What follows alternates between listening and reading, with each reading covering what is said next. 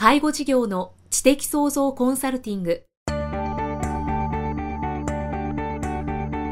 ポッドキャスト介護事業の知的創造コンサルティングでは介護事業サービスを充実させるヒントはもちろん介護事業特有のマーケティングや数字を具体的にするアカウンティングの知識を身につけていただける番組です。番組では脳の専門家である長谷川芳也が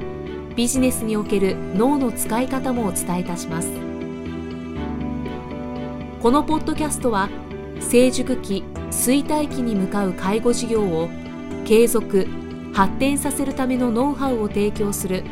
医療法人ブレイングループがお届けします。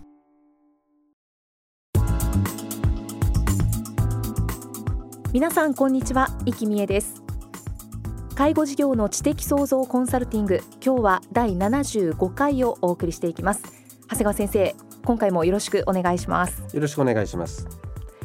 さあ第73回から4月からの介護事業の改正についてお話しいただいています今回も介護事業の改正のことについてということで、えー、お話としてはどんなお話になるでしょうか？え今回のお話はですね、えー、労働法規の遵守ということのお話をしたいなと思っております。はい労働法規の遵守、はい、これ言葉だけだと、はい労働放棄するみたいな それを遵守しましょうみたいな感じにも聞こえなくもないですが、まあ、いわゆる労働条件をきちっと守りましょうというふうに考えていただければいいかと思いますね。はい、労働法規法律の方に規則の規ですね。すね。はいあのいわゆる介護事業を含む社会福祉関係の事業はいわゆる他の産業なんかと比較してですねいわゆる労働基準法の違反の割合が高いと実は言われているんですね。あそうなんですねですから実際あの社会福祉施設の違反事業者数の比率っていうのはですねえー、77.5%でいわゆる全産業の68.5%と比べてすごく高いという実はデータもあるんですね。ですからあの、まあ、こういった背景からですね今回の介護保険の改正ではですね、はい、こう以下のような条文が盛り込まれたんですね。まあ、はい、いわゆるこう以下に該当するものについては介護サービスの指定をしてはいけない。またさらにそういった該当するに至った場合は指定の取り消しが行うことができるよっていうことなんですがその内容が一回何かっていうとですね、はい、またこれがおかしなものでありましてですね、うん、あのこれ本当に面白いですね。こうまず一つ目がですね、はい労働に関する法律の規定であって政令で定めるものにより罰金刑に処せられその執行を終わるまでのものまたは執行を受けることがなくなるまでのものはダメだよということなんですけど、まあ、要するに過去にこういう労働基準を守らなかったですね処罰されたりですねこういうあの処罰される前の段階の人は、えー、要するに許可をしませんよっていうことなんですけど、あの別にこんなの申請する人変えりゃいいだけのことなんですよ。だから別に、ね、あの社長がもしそういうことをやった人であればですね誰か社員の人の名前で申請すればいいだけの話であって、はい、こう誰も好き好んでこんな人があの申請するわけはないもんですから よくこんなこともったいつけて言うなというふうにちょっと驚いているんですね。はい。で2番目がですねいわゆるこう労働保険の保険料の徴収等に関する法律により納付義務を負う保険料等の滞納処分を受け引き続き滞納しているものということで、あのまあ、実際にですねこのそこまでですねこう、はい、あの労働法規を違反してですねこう支払いをしないようなこんな悪質なケースっていうのは正直で介護事業にはほとんどないもんですから。まあ、要するにまあこれだけまあ今回の改正の中でこの2つを入れてきたんですけど、まあ、正直言うと、まあ、この2つはほとんどですねまあ、何も変わらないと思います。その申請する人は申請者変えればいいし、まあ、そこまで悪いことしてる人もいないということになるんですね。ただですねこういうことがあのアナウンスされてしまう当然法律で決まってしまうとですね、はいいわゆるこのいわゆる監督官庁のですねがですねいわゆる労働法規遵守しなさいという指導だと監査がですねすごく増えるってことなんですよ。あなるほど実はですね介護保険ってもうただでさえすごいそういう指導監査が多いんですね。はいもううちでも本当に定期的にですねもう、まあ、うちの場合県ですし、うんまあ、東京の方であれば都の方がですねもう定期的に監査なんかがあるもんですからもうそのための書類を準備するだとかですね本当に大変なんですね。うんでさらに今回ですねこの労働法規についての指導監査が増えると思うとですねはい本当に事業者の人たちは一体誰を気にして仕事すればよいのかっていう疑問が出てくるんですね。確かになんか誰のための事業かっていうことになりますよね。が出てくるんですねはい。で本当にこの国というか、まあ、厚生労働省がですねこの介護っていうのはこれ実は、まあ、答えは持ってないと思うんですけど本当にこう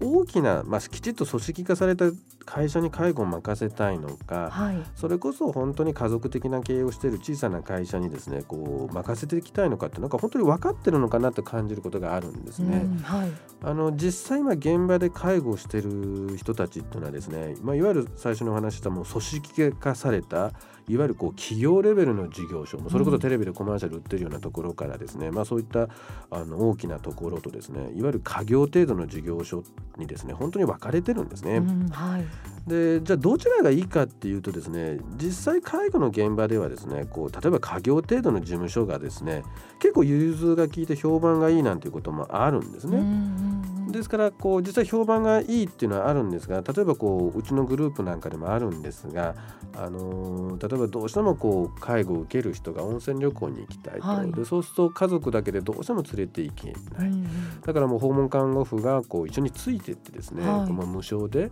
でもう向こうでのお風呂の入ったり出たりということもやったっていうようなことがあるわけなんですね。うんうんでこれある意味これとてもいい話であってですね、まあ、はい。これ、例えばこれから本当に起業化されたところではとてもこのことはあの融通は効かないわけなんそうでですけども。すよね。きっとできないししないでしょうね。そうなんですね、うん。だけど逆に言うとこれを無尽蔵にやりすぎると、はい。それを強制させてしまうと労働条件の悪化ということにもつながるんですね。うん。だから小さなこう企業がやるにはとてもこう融通が利いて評判もいいんだけどさらにこれがどんどんエスカレートすると労働法規が過剰にこう違反してしまうという怖さもあるんですね。うんでもじゃあ逆に組織化された事業所はどうなのかっていうとまあある意味融通は全然効かないんですね。はいはいで逆に言うと労働法規については極めてきちっと守ってくれるということになるんですね。だからこの辺りってのはねどちらもジレンマでですね僕も正直どちらがいいかっていうのは実は答えはあまり持っていないんですね。うんはい。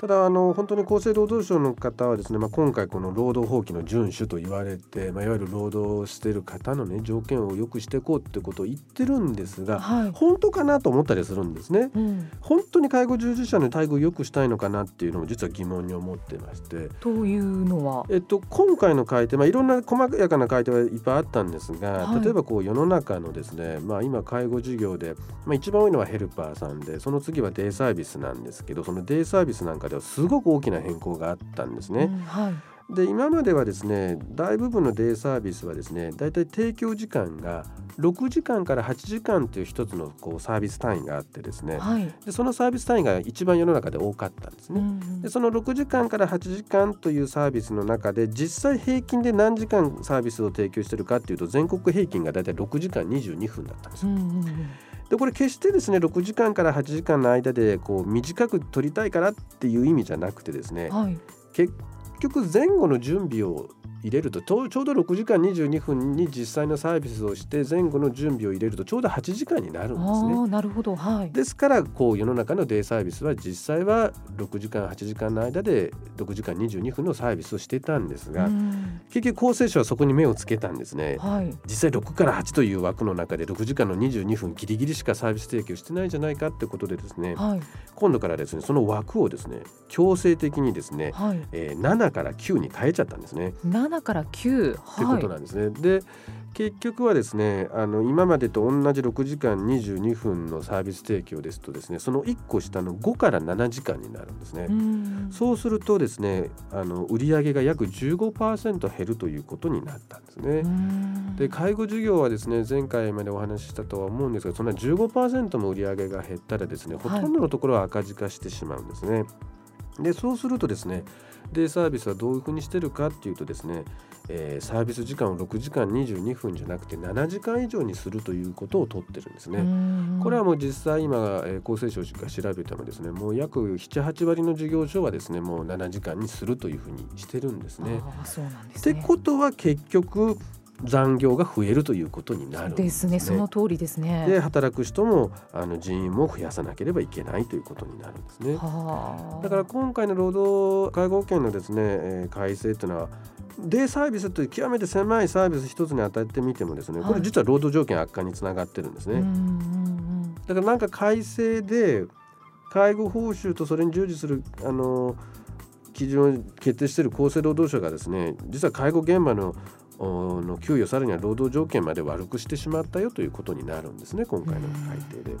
なぜという感じなんですけどね。だからあのきっとこうつながって計画をしていないんでしょうね。だからあの労働法規を遵守しなさいとこれ確かに正しいことであるんだけど、はい、と同時に実は片方でいわゆる報酬をできるだけこう厚生省もお金がないもんですからあのそれを減らそうというところでですね、うん、えー、厳しい条件で、まあ、提示したという形になっていると思うんですから、うん、まあ、結果としては介護報酬の面では労働条件を劣悪化させながらで片方ではまあ労働法規をですね遵守しろというなんか矛盾したような結果になったんだなというふうに思っています。いやまさしくそうですけどなんかやはり現場が見えてらっしゃらないのかなっていう気はします、ね、気がしますね。ただ我々正直言うとですねまああのそうは言ってもですねまあそう文句ばっかり言っててもしょうがないですし、はい、まあ、僕も今回改正で3つほどお話をさせていただいたんですけどまあぜひ介護事業者さんの方に知っていただきたいのはまあこういうもんです。あの、うん、世の中の、えー、厚生労働省がいろいろ変えてくるのに関して、まあ、あえて今回は、まあ、僕は問題点を指摘したんですけど、ただ現実に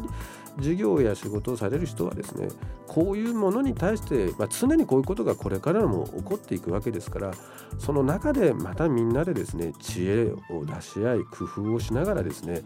えー、やっぱり負けずに取り組んでいってもらいたいなと思います。だからまあ文句ばっかり言ってるんじゃなくて、まあ、これはもう真摯にあのこういう条件になったという中でですねまた頑張ってやっていくというのがまあ前向きでいいんではないかなと思っておりますので、まあ、決して皆さん、まあ、文句を言うネタとしてこう今回提示したわけではないというふうに知っていただければありがたいですね。そうですね、はい、私もちょっと文句を言いそうになってしまいました。が 気をつけたいと思います。はい、はいということで介護事業の知的創造コンサルティング今日は第75回をお送りしてきました。長谷川先生ありがとうございました。ありがとうございました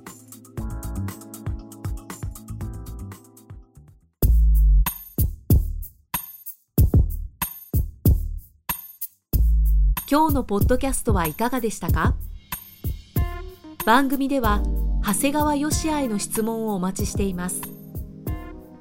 質問は「株式会社在宅のウェブサイトにあるお問い合わせフォームからお申し込みください。サイト URL は